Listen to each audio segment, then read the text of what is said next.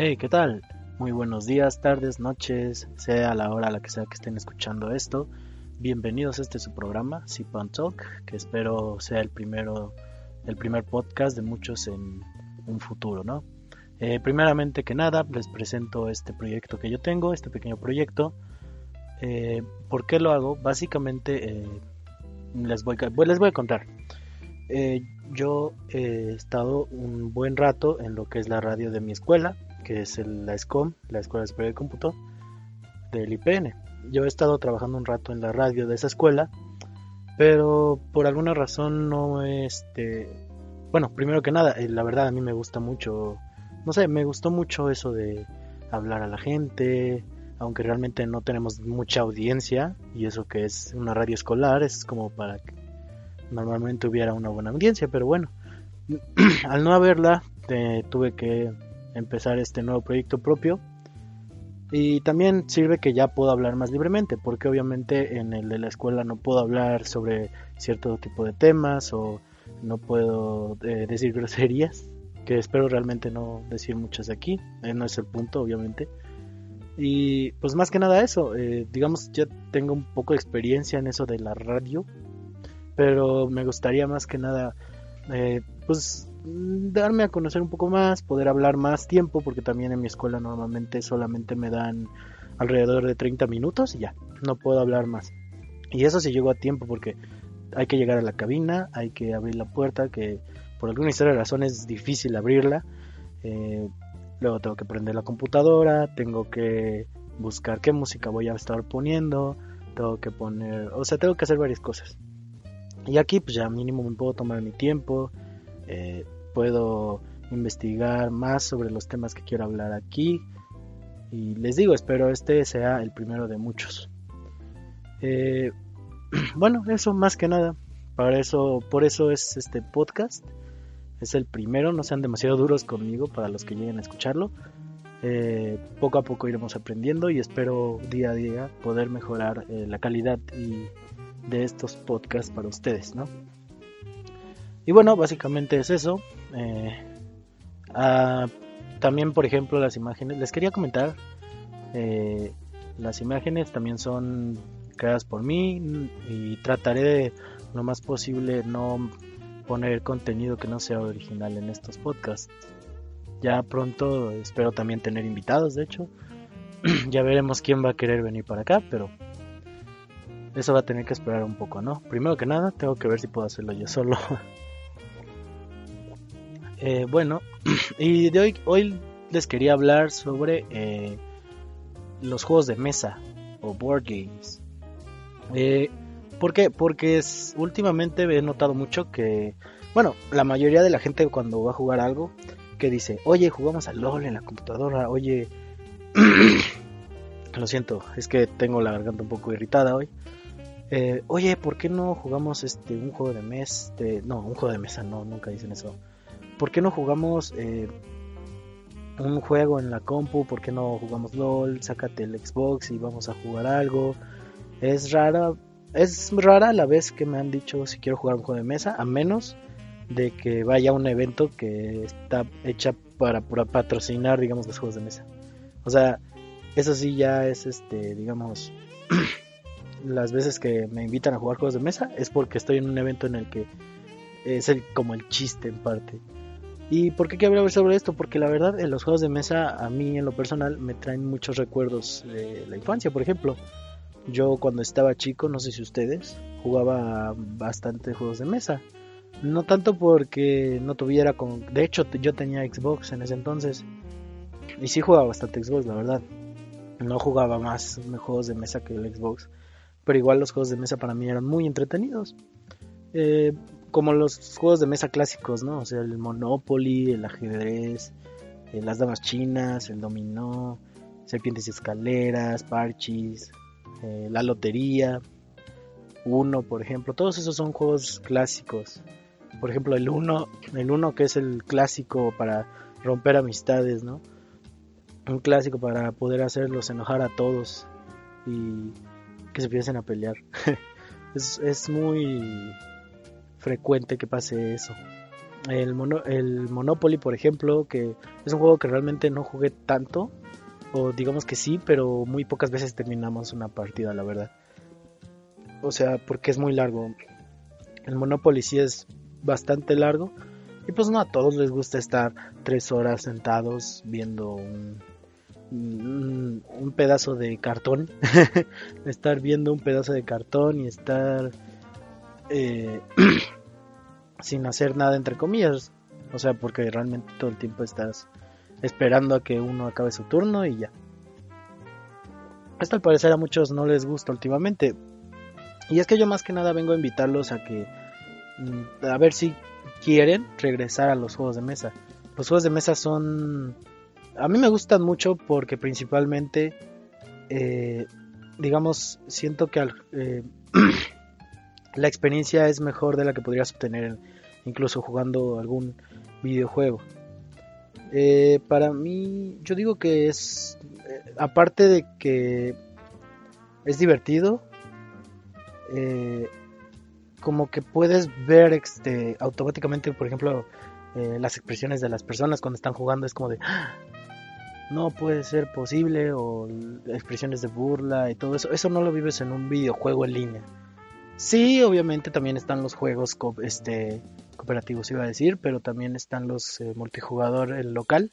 Pero últimamente lo que he visto es que casi no hay de esos juegos. Últimamente como que el multijugador local ya casi no hay, a menos que sea Nintendo. Porque Nintendo, digamos, si es el único que realmente ha sacado juegos buenos, que aparte sean multijugador local. Pero de ahí en fuera, casi la mayoría de los juegos ya son para un jugador, como pasó con Halo, por ejemplo. Halo 1, 2 y 3 eran hasta 4 jugadores. Y luego cuando vi el, no recuerdo si era el 4 o el 5, pero uno de esos dos dejó de poner el multijugador local para 4 personas. A mí se me hizo muy raro, la verdad. Y hasta dije, ¿por qué? O sea, ¿qué está pasando? ¿Por qué esto? Y pues resulta que simple y sencillamente querían eh, mejorar la experiencia. No, no recuerdo muy bien por qué, no recuerdo muy bien cuál fue la excusa, pero para mí la verdad fue un mala. Porque, o sea, para qué, ¿de qué te sirve eh, quitarle el multijugador local? Realmente no, de hecho lo empeoraron. A mí no me gustó, la verdad. y es lo que más me gusta para de los juegos de mesa, porque es para jugar con varios, es eh, no sé, seis de tus amigos no van a poder jugar en una misma consola. La mayoría es de cuatro máximo. Entonces, un juego de mesa es una de las mejores opciones que puedes eh, adquirir. Es una de las mejores opciones que tienes para jugar cuando son más de cuatro. Y son muy divertidos. Y más que nada les vengo a platicar juegos de mesa porque muchos dicen, ah, este, ¿quieres jugar un juego de mesa? Dicen, no, es que los, es que eh, que el Monopoly es muy largo, eh, el ajedrez me aburre, las damas chinas también, el dominó es para viejitos, porque sí es muy típico, ¿no? Ver a las personas ya mayores estar en su en su partida, ¿no? De de dominó. Serpientes escaleras, no, es que es para niños. Eh, lotería, no, pues es que, o sea, no, no pasa de una o dos juegos y ya se aburren también. Y también está el 1. El 1 digamos que es de los pocos que se salva, que es de los pocos que la gente normalmente se va.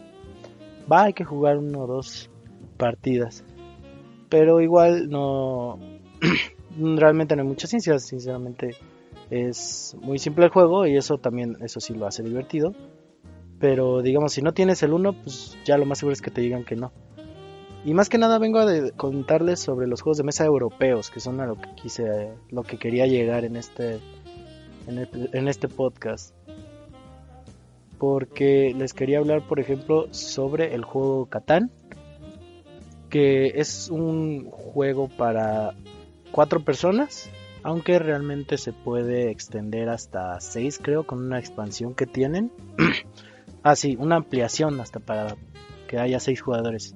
Y básicamente en el juego Catán hay estrategia y hay esto que pasa, por ejemplo, en el 1 de atacarse unos entre otros y también hay alianzas, digamos, entre comillas, en el juego. y es muy divertido. eh, Catán es eh, bastante completo y divertido. Mm, aunque muchas personas normalmente al principio lo que siento que lo que más aburre cuando le dices quieres jugar un juego de mesa es por ejemplo aprenderse eh, a cómo jugarlo porque luego eh, por ejemplo Risk realmente las mecánicas son muy simples pero cuando le digo yo por ejemplo cuando le digo yo a alguien que si quiere jugar normalmente dice no es que Risk suena bien eh, suena muy largo y aparte este yo no sé jugar y el instructivo y que ay qué flojera aprenderse las reglas y pues digamos que es lo que casi siempre dicen no pero la verdad por ejemplo en este en el caso de este juego lo, básicamente lo que tienes que hacer es construir ciudades y tienes tarjetas esas tarjetas son materiales y tienes que conseguir materiales para construir esas ciudades para construir eh, carreteras y con eso ganas puntos y hasta que llegues a cierta cantidad de puntos, pues ya ganas. Ya es todo lo que tienes que hacer. Realmente es sencillo, las reglas no son tan complicadas. Eh, bueno, en el primer juego, porque les voy a contar. Lo que tiene mucho esto de Catán y juegos similares a este es que muchos tienen expansiones, tienen extras. Haz de cuenta que es un DLC de un juego de mesa. Yo, la verdad, la primera vez que escuché esto, se me hizo raro porque dije, o sea, tengo que comprar el juego de mesa y aparte puedo ponerle más cosas al juego de mesa. Es la primera vez que había escuchado que algo así pasara cuando me presentaron este tipo de juegos como el de Catán. Y sí, al parecer tiene cuatro este, expansiones.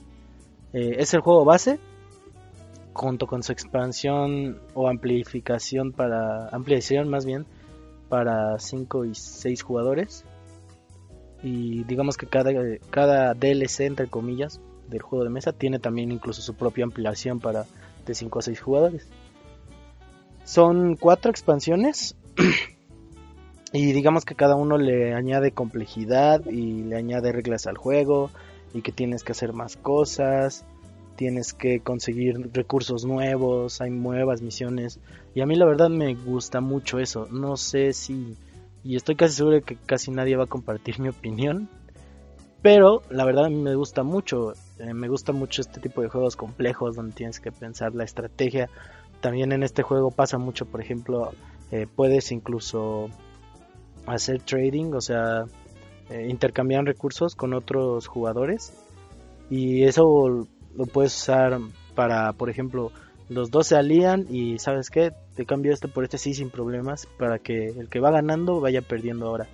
O, si, o tú eres el que va ganando y entonces eh, todos te van a negar un, un intercambio y entonces se te va a dificultar el juego. O sea, es muy bueno ese.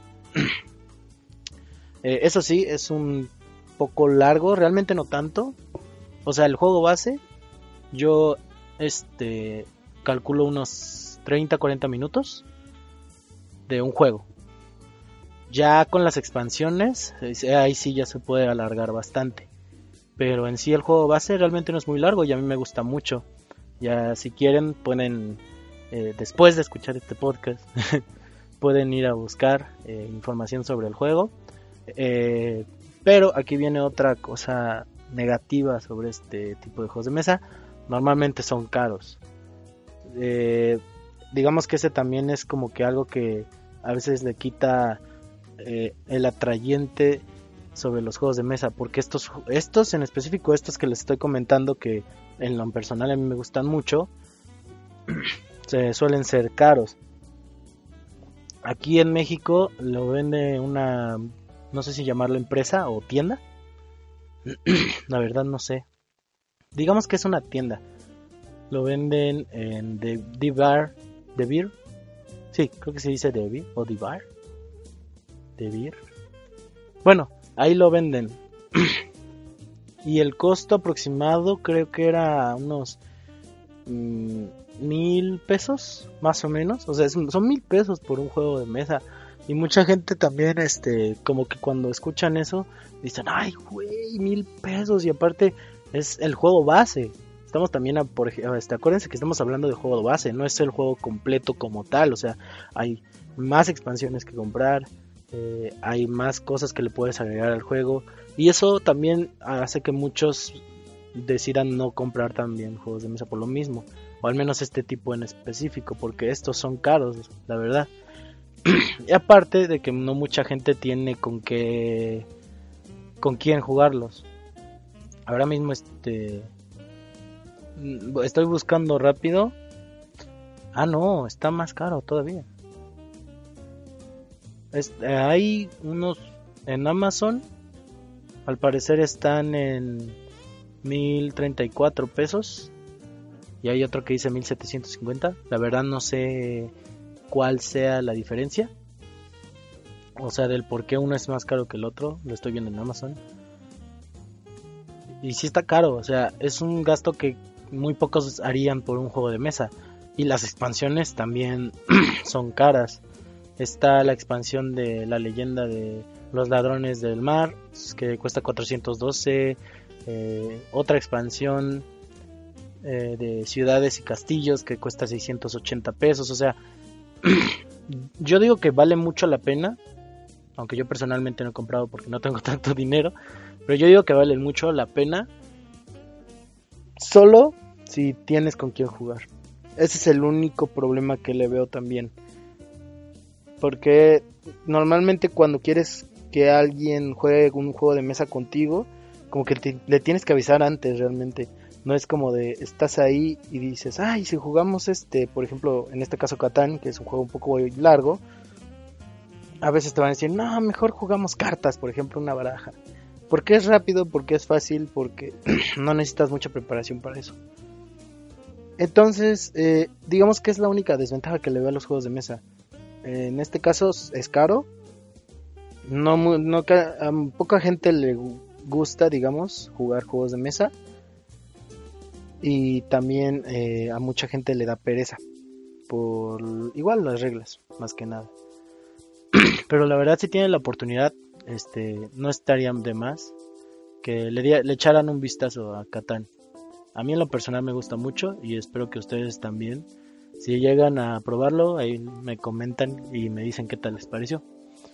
Eh, también está, por ejemplo, Carcassonne, que es otro juego de mesa europeo, creo que le dicen a este tipo de juegos de mesa.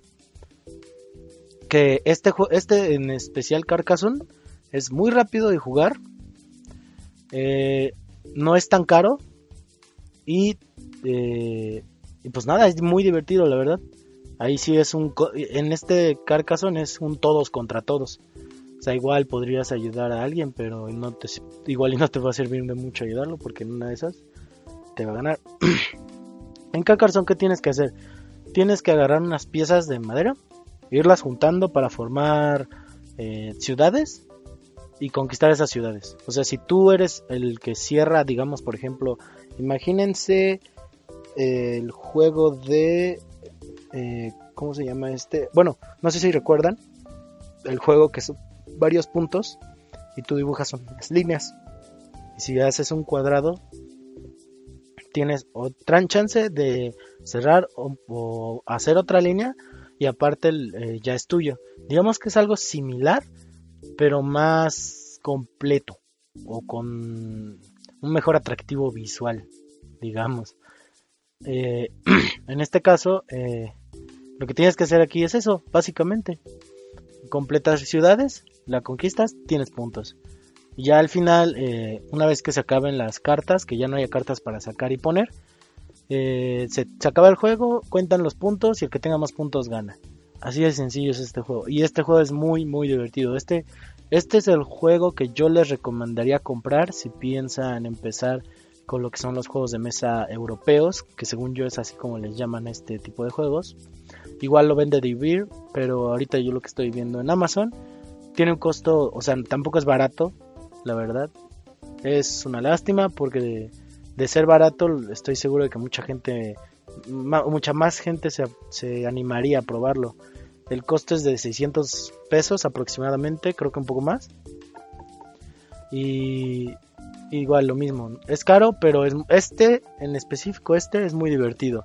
Y es fácil y es rápido de entender y jugar. O sea, es como de lo sacas, les explicas rápido a tus amigos de qué trata y ya están jugando después.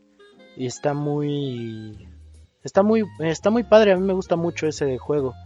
Eh, una amiga una vez lo compró de hecho nada más porque nos quedamos jugamos como cuatro partidas en un evento de videojuegos o sea era un evento de videojuegos y ellos estaban presentando estos juegos de mesa.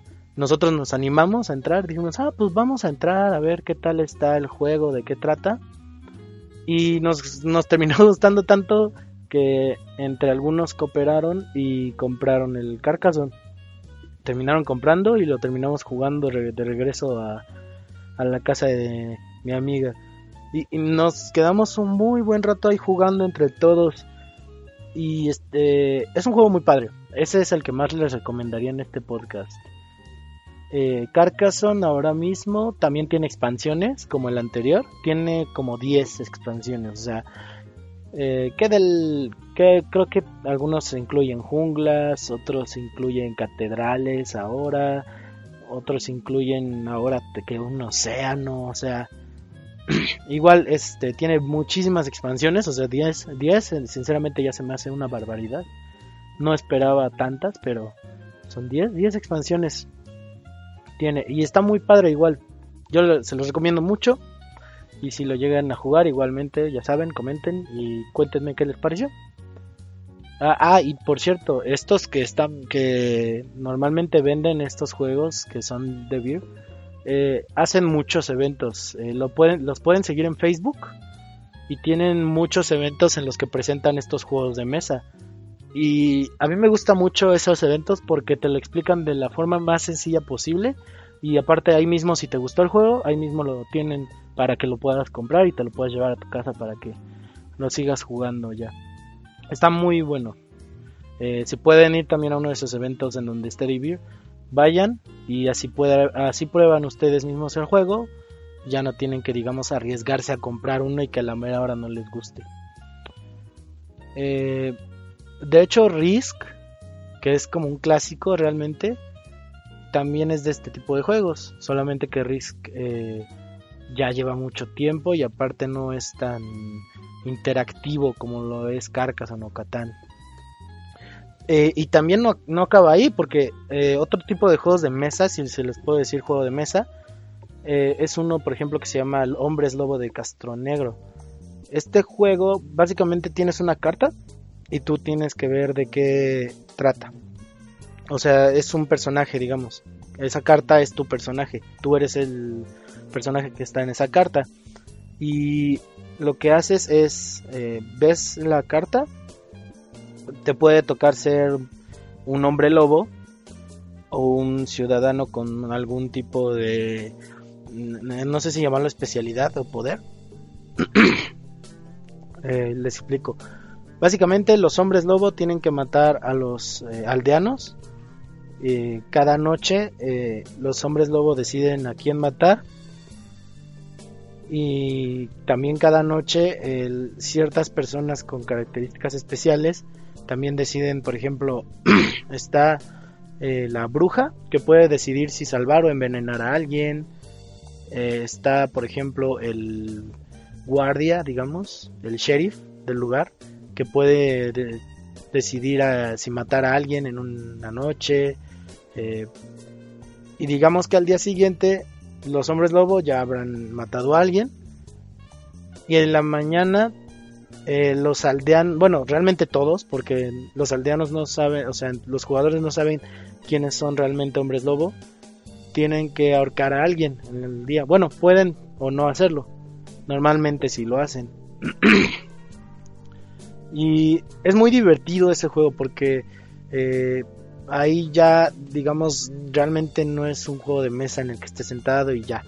O sea, son ustedes son los puros jugadores eh, juzgando. Oye, no, tú eres hombre lobo. A mí yo no te creo que seas aldeano. Este, es muy divertido también. Eh, se sacan muchas risas en ese juego.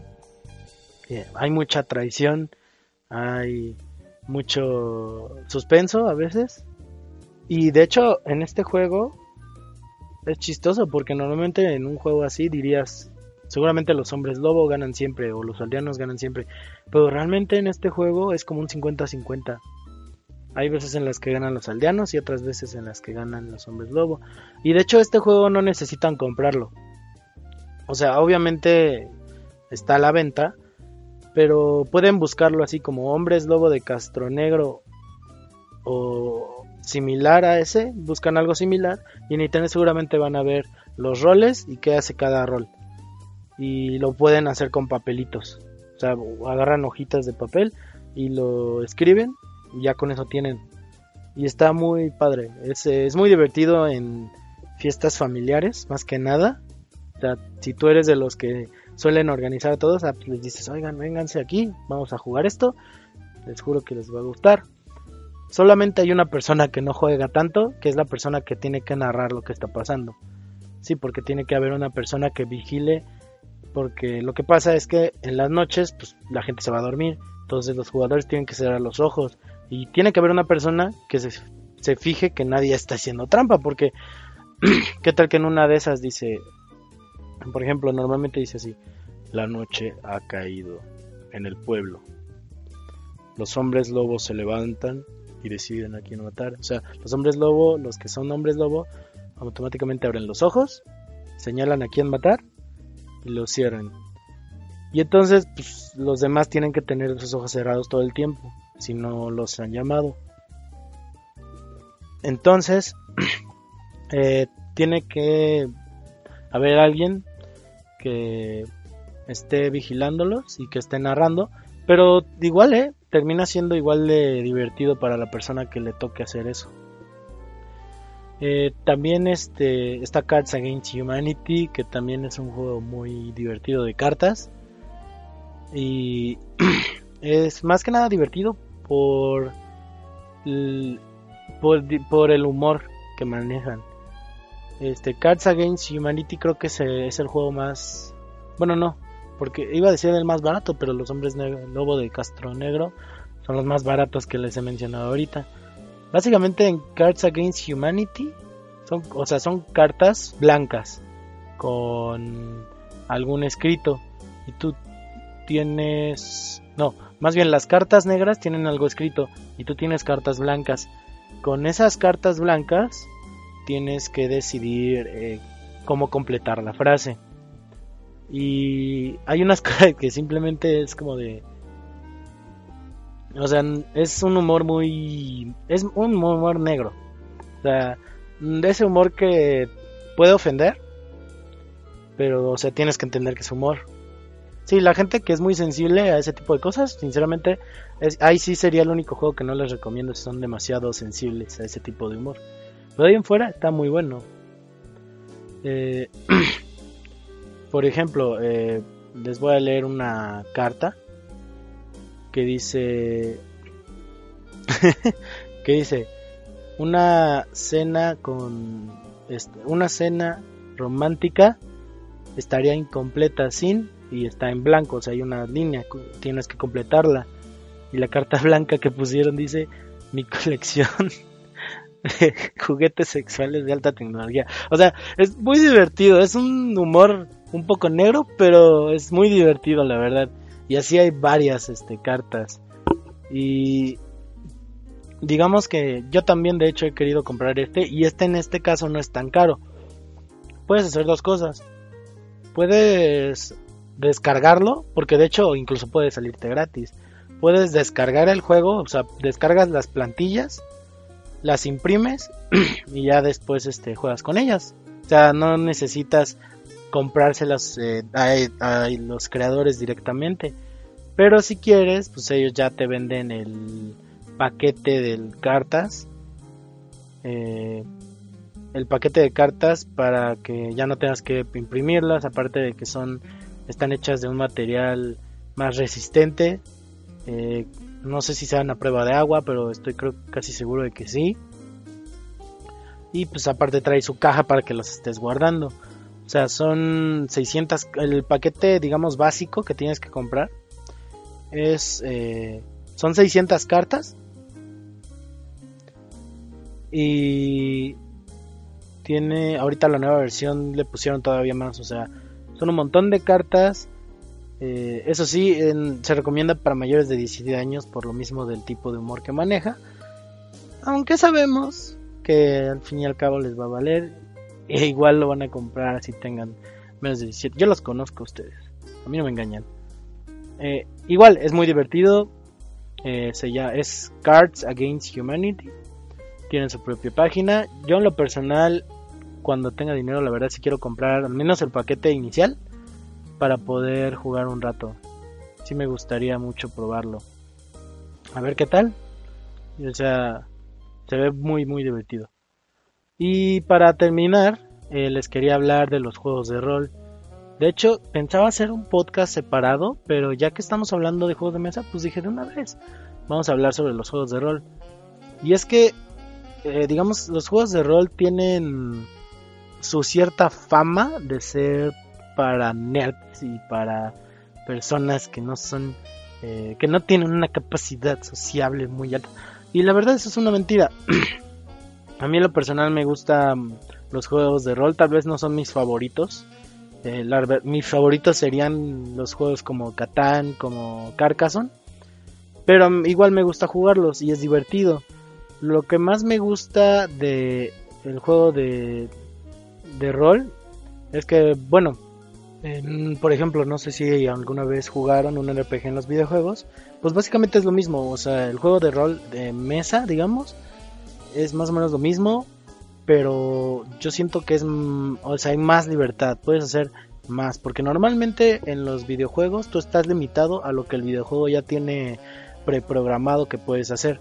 O sea, si por ejemplo en, está Grande Auto, si en Grande Auto los diseñadores deciden que no puedes pilotear, por ejemplo, eh, los aviones comerciales, no sé si puedas pilotar, pilotear todos, pero por ejemplo hay aviones que yo sé que no se pueden no se pueden volar o no puedes hacerlo tú.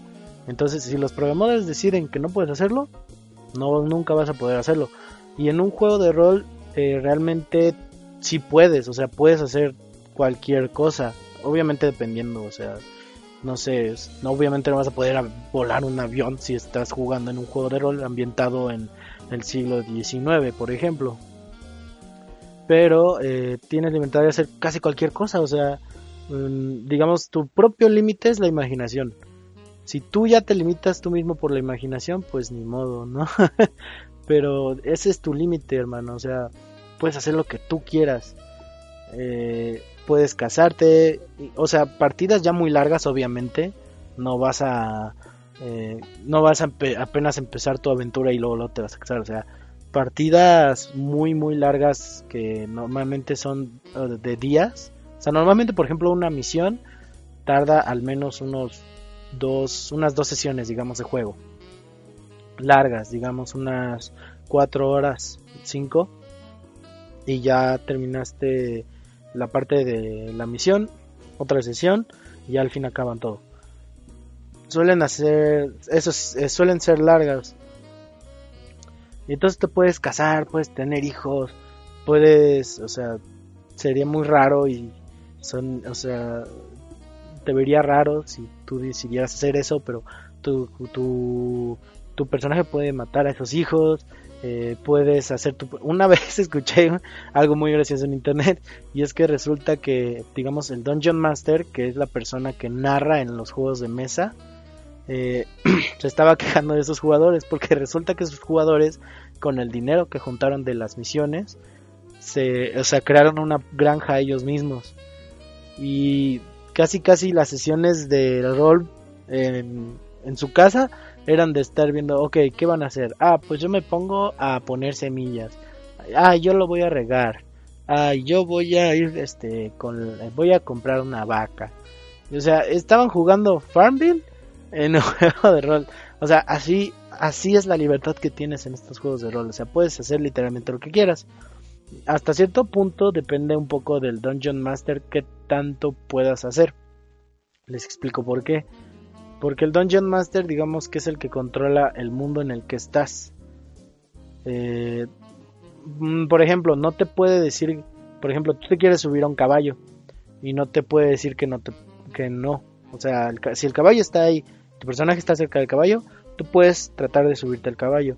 Pero ahí está la cosa, tú tratas de subirte al caballo Porque en estos juegos tu personaje tiene ciertas habilidades para todo. O sea, cuando lo vi, o sea, hasta a mí me sacó de onda. Necesitas habilidades para montar caballo, para nadar, para escalar, para poder caminar mucho tiempo sin tener que comer. Eh, para la, magia, por ejemplo, es otra, otro árbol extenso. Si vas a, si quieres un mago de, como personaje, es otro árbol muy extenso que puedes este, desarrollar. Eh, eh, puede, este, tienes que aprender, por ejemplo, a hablar varios idiomas. normalmente empiezas con un, con un idioma que digamos que es uno que en D&D, que es el que yo he jugado, que es como que el idioma que todos usan, ¿no? Y puedes usarlo, pero también los personajes muy inteligentes pueden aprender otros idiomas y te puede servir, nunca sabes para qué te puede servir. Y hay idiomas para todo también, o sea, hay idiomas de elfo, de enanos, de eh, plan, la naturaleza incluso. una vez me dijeron que había un lenguaje que este, hablaban las plantas y que tú podías aprender también. O sea, personaje también es muy flexible y tú puedes hacer lo que quieras con él. Puedes hacer que aprenda magia, puedes hacer un mago melee, o sea, uno de esos magos. Haz de cuenta un Gandalf, puedes hacerte un Gandalf en un juego de rol. Un Gandalf, un mago que sepa manejar espada y que sea hábil con ella y aparte sea muy bueno en la magia. Esos personajes ya, obviamente son ya muy difíciles de conseguir porque tienes que estar jugando en los juegos de rol, tienes que estar yendo a las mesas, subir de nivel tu personaje y poco a poco tiene que ir aprendiendo.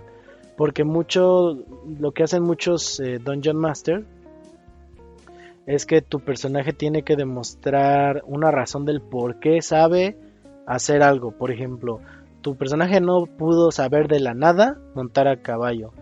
O sea, tuvo que ir con alguien que le enseñara a montar a caballo o él tuvo que ir aprendiendo por su propia cuenta cómo montar a caballo. Obviamente, si alguien te enseña es más rápido que, que tu personaje lo aprenda a que si eh, tú lo aprendes por tu propia cuenta. Tal vez algún día lo logres, pero te vas a tardar más. Y así, o sea, así de complejo es esto y a mí me gusta mucho, o sea, a mí me encanta esa complejidad que tienen a veces algunos juegos de rol. Y me termina entreteniendo. Obviamente no es el tipo de juego que eh, para todos. O sea, no es un juego, no es eh, el juego de rol no es algo que la gente normalmente eh, juegue. Pero la verdad, si algún día los invitan, pues denle un chance, igual y les gusta, igual y no. O, sea, eso sí sería algo que yo con, les recomendaría, pero solamente si son pacientes, porque se necesita ser paciente para esos juegos. Y si tienen también eh, con quién. Normalmente eh, pues tienen que ver, este, conseguir primero que nada el Dungeon Master. Y ya con eso, la verdad, los demás jugadores pues ya verán qué hacer. Lo más importante es conseguir un buen Dungeon Master para una buena partida de rol. Y pues básicamente de eso les quería hablar hoy. De los juegos de mesa, del juego de rol pues ya hablé. Eh, la verdad este es un podcast poco elaborado, no lo planeé muy bien. Eh, pues, seguramente hay fallos, hay errores, pero espero mejorarlo día a día para poder entregarles un contenido de mejor calidad. Eh, para los que estén interesados en escucharme en la radio de la escuela, que la verdad no sé si voy a seguir ahí, pero voy a intentarlo. Eh, es en Cabina SCOM, así se llama. Y pues ahí en ese programa hablo más que nada de tecnología, de ciencia, de eventos escolar, de la escuela obviamente. Y bueno, muchísimas gracias por estar aquí conmigo, escuchar mis tonterías, y mi nerviosismo. Es la primera vez que hago esto. Eh, espero mejorar poco a poco. Yo aquí los esperaré con gusto para el próximo podcast con mi bebida para poder platicar con ustedes de algún otro tema. Si quieren, me pueden recomendar alguno que quieran, lo podemos hablar aquí. Si alguien quiere también participar en este programa, con todo gusto. Eh, este programa al fin y al cabo es dirigido hacia ustedes, así que si alguien quiere hablar aquí conmigo, de lo que quieran, ¿eh? Eh, podemos hablar aquí un rato con nuestro cafecito, con nuestra cerveza y pasar un rato agradable, ¿no? Hasta luego.